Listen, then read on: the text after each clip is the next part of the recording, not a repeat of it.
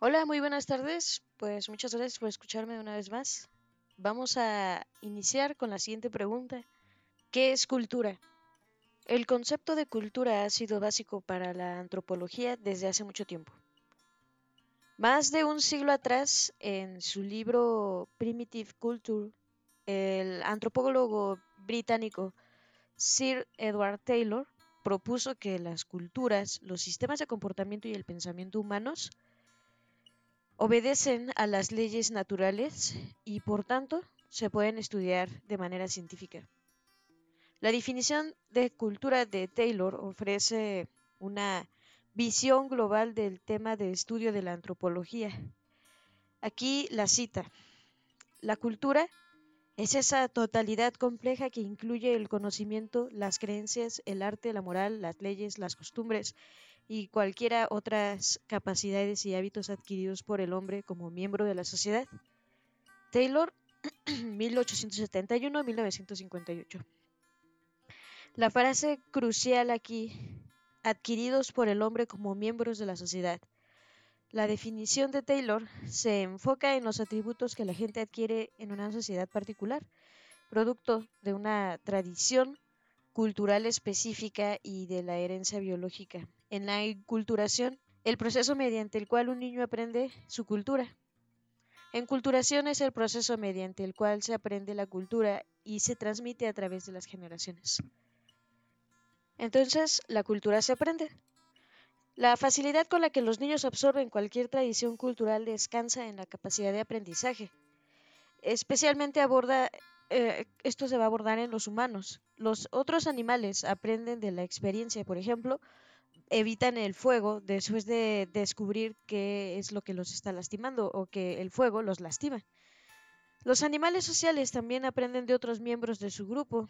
Eh, los lobos, por ejemplo, siguen estrategias de caza de otros miembros de la jauría y este aprendizaje social es particularmente y también importante dentro de, lo que hacen los monos y los simios, que muchas personas dirían que son nuestros parientes biológicos más cercanos.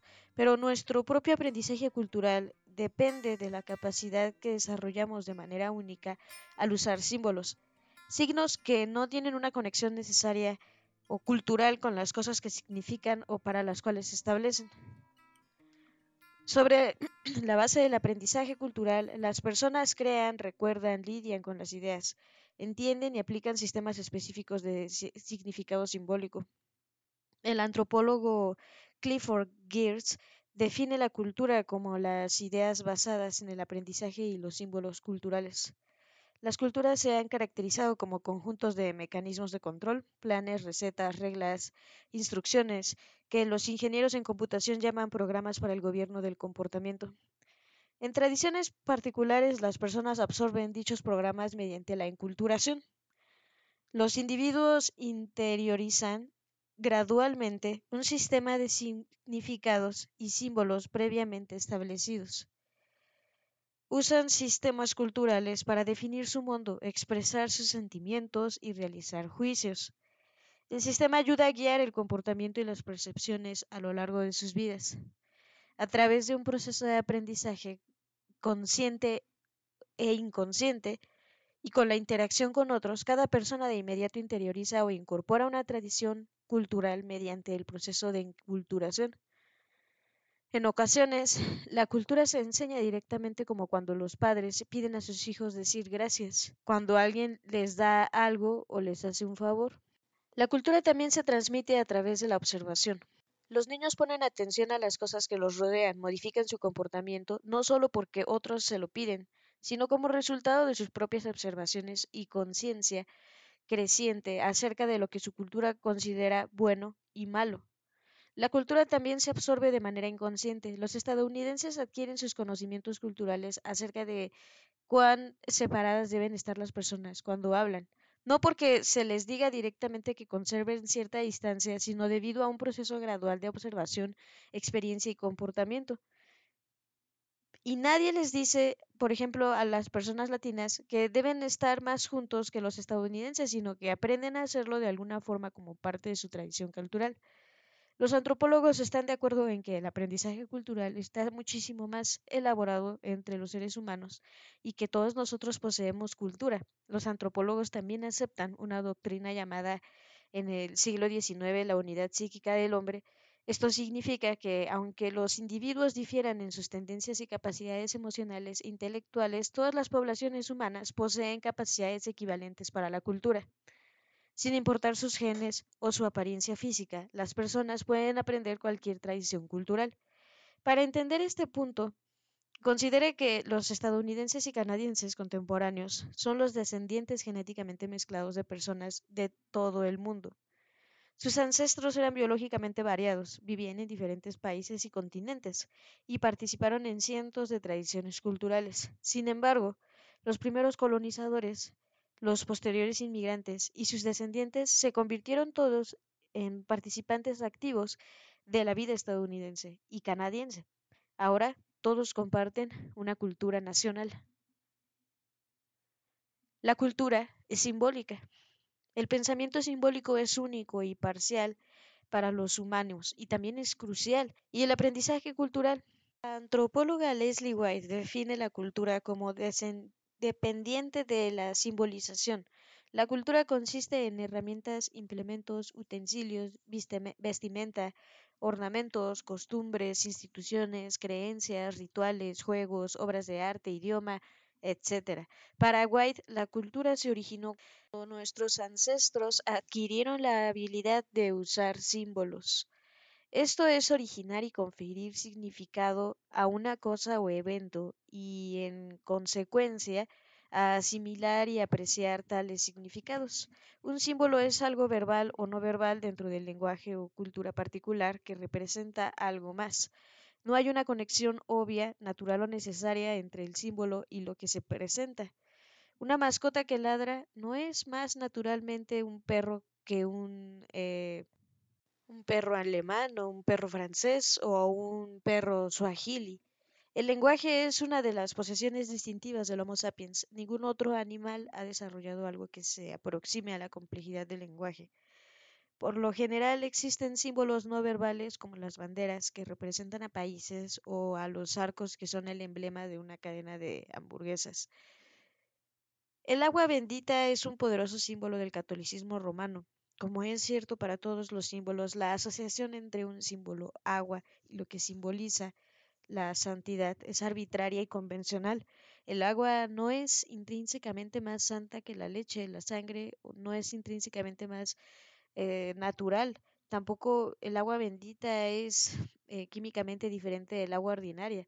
El agua bendita es un símbolo dentro del catolicismo romano que es parte de un sistema cultural internacional. Una cosa natural se asocia arbitrariamente con un significado particular para los católicos, quienes comparten creencias y experiencias comunes que se basan en aprendizajes y experiencias que se transmiten a través de generaciones.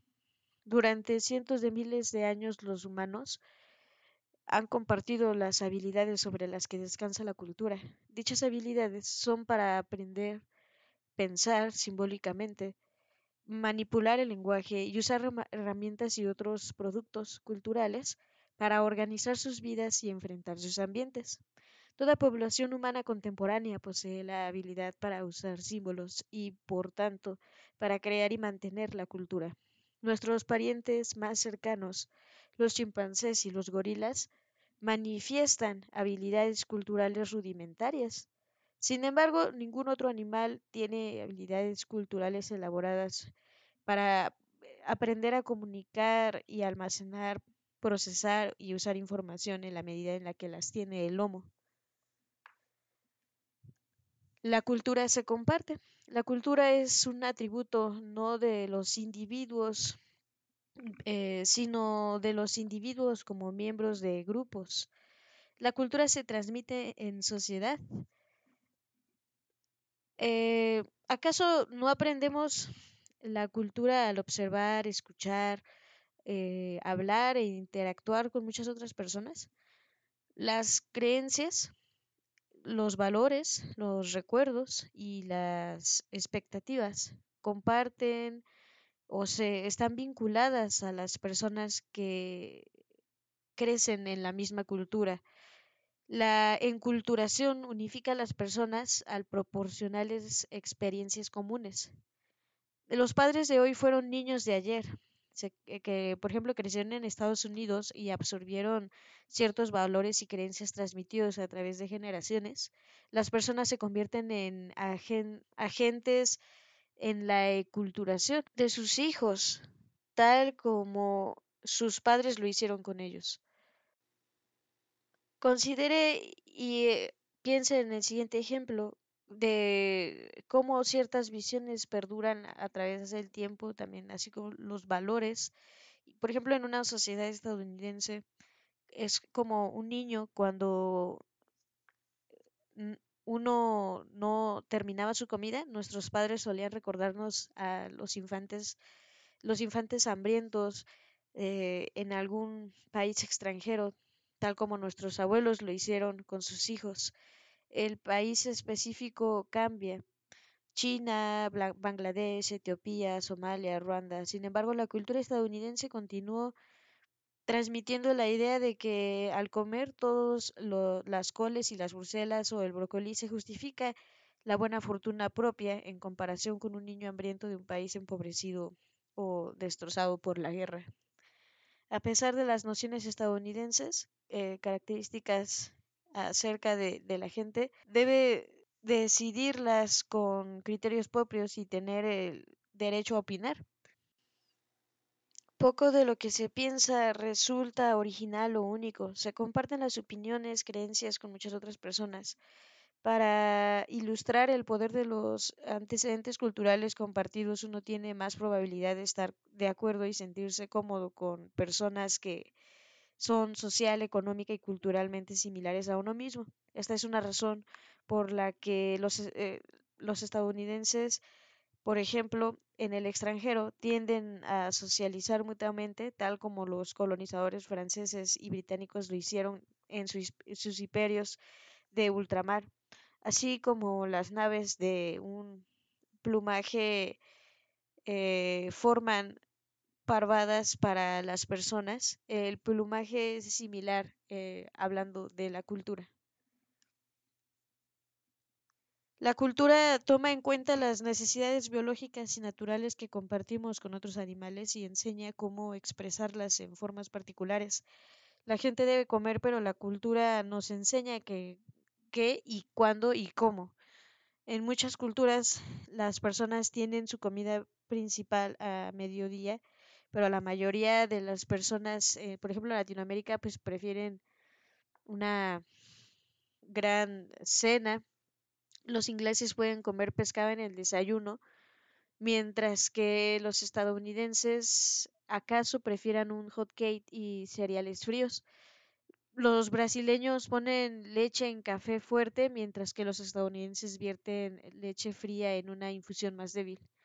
En el medio oeste los estadounidenses cenan a las 5 o 6 de la tarde, mientras que los españoles lo hacen a las 10 de la noche. Los hábitos, las percepciones y los inventos culturales moldean la naturaleza humana. En muchas direcciones las personas tienen que eliminar los desechos de sus cuerpos, pero algunas culturas enseñan a defecar en cunclillas, mientras que otras aconsejan realizando, realizarlo sentándose. Hace una generación en París y otras ciudades francesas era costumbre que los hombres orinaran casi públicamente y en apariencia sin vergüenza alguna en los orinales apenas protegidos ubicados en las calles. Entonces los hábitos de baño incluidos la eliminación de desechos, la ducha y el cuidado dental son tradiciones culturales que han convertido actos naturales en costumbres culturales. La cultura y cambios culturales afectan las formas en las que se percibe la naturaleza, la naturaleza humana y lo natural.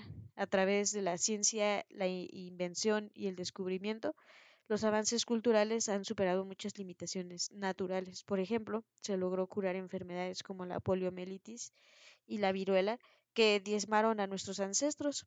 Usamos Viagra para recuperar y mejorar la potencia sexual Mediante la clonación, los científicos alteraron la forma en la que se piensa acerca de la identidad biológica y el significado de la vida en sí. Desde luego, la cultura no nos libra de las amenazas naturales, los huracanes, las inundaciones, los terremotos y otras fuerzas naturales, pues ellos van a desafiar de manera permanente nuestros deseos por modificar el ambiente a través de los edificios, del desarrollo de la expansión. Y bueno, pues también piensa en otras formas en las que la naturaleza contraataca a las personas y sus productos.